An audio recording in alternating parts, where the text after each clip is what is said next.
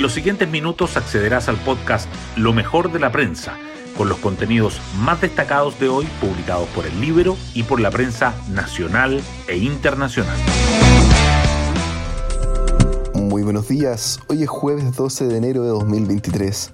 Soy Matías Zamora y este es el podcast Lo mejor de la prensa producido por el Libero ya comienza a tomar forma el camino para escribir una nueva constitución.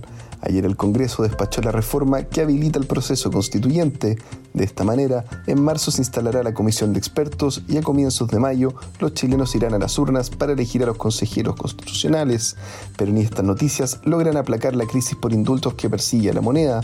El nuevo ministro de Justicia, Luis Cordero, deberá enfrentar el tema en un escenario adverso para el gobierno. Tal como lo definió la ministra Express, Ana Libriarte, este es un momento político complejo. Las portadas del día. La prensa sigue abordando diferentes informaciones en sus titulares principales. El Mercurio destaca que Congreso despacha acuerdo por Chile y nuevo proceso constitucional empieza en 25 días con la declaración de los candidatos a consejeros.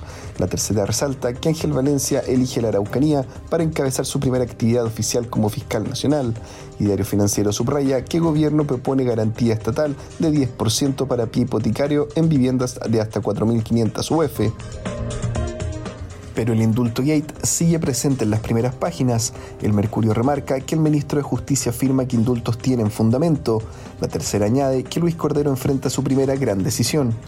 El rechazo al autopréstamo de ahorros previsionales en la Comisión de Constitución de la Cámara también sobresale.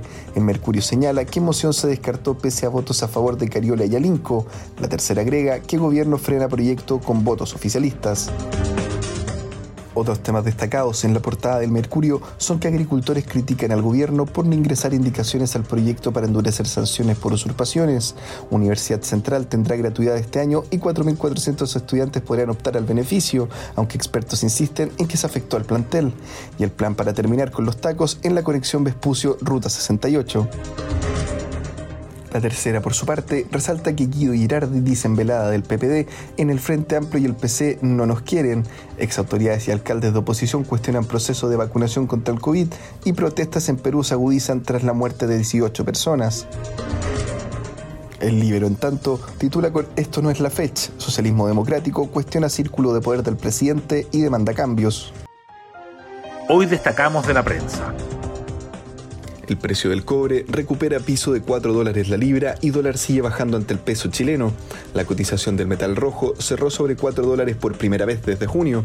Economistas prevén ingresos fiscales adicionales por 800 millones de dólares. El tipo de cambio extendió su caída y se acercó a 820 pesos. ISAPRES urge a salud para que indique cómo se cumplirá el fallo de la Corte Suprema. El gremio advirtió que la falta de celeridad en la autoridad mandatada a cumplir el fallo es grave y subrayó que no se evidencia que el gobierno esté ponderando el peligro de una crisis sanitaria de esta magnitud. Y nos vamos con el postre del día. Manuel Pellegrini y su Betis se juegan el paso a una superfinal en Arabia Saudita.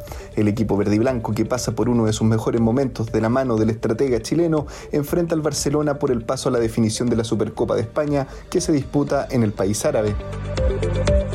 Yo me despido, que tengan un excelente día y será hasta una próxima ocasión del podcast Lo mejor de la prensa.